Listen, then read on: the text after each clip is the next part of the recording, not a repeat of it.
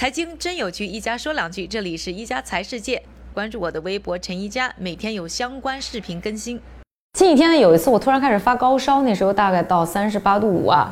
那我自己包括周周围的人还没有听我有什么症状呢，可能第一反应说，哎，千万别得了新型冠状病毒引起的肺炎。虽然呢，我和貌似我和这个生活当中没有跟这个病症是有任何的联系或者间接的关系。那后来我就在研究一下，就是可能很多人都跟我有一样的问题，就是到底在感冒。流感和新型冠状病毒引起的肺炎之间，到底这个症状有什么区别？怎么去判断？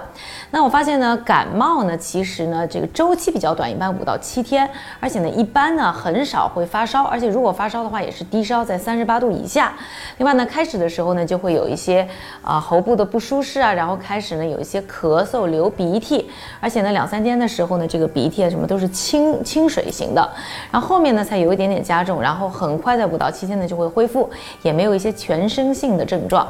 那说到这个流感呢，流感呢就非常有特点，就是它有发病的周期，一般呢都是在冬天或者是初春的时候。这个流感发生的时候，一般呢也是会突然会出现呢。高烧的现象，那这个高烧呢，一般在三十九到四十度。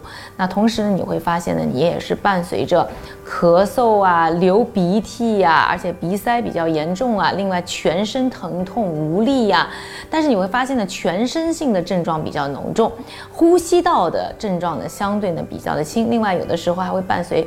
腹泻啊、恶心、呕吐啊等等一些状况。那说到呢新型冠状病毒引起的肺炎的时候，它的一个最大的症征兆呢，就是首先发高烧，第二个呢就是出现干咳。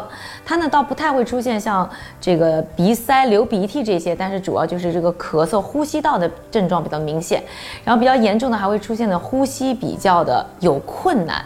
那这些呢都是呢冠状病毒呢引起的肺炎比较明显的一些症状。另外呢感冒。以及流感，还有。新型冠状病毒引起的肺炎呢，都是病毒引起的，所以在我们日常生活当中一定要注意好，少到人多的地方，然后呢，勤戴口罩，还有就是勤洗手。当然了，生病了以后呢，首先大家不要紧张，不要自己吓自己，把自己先吓死。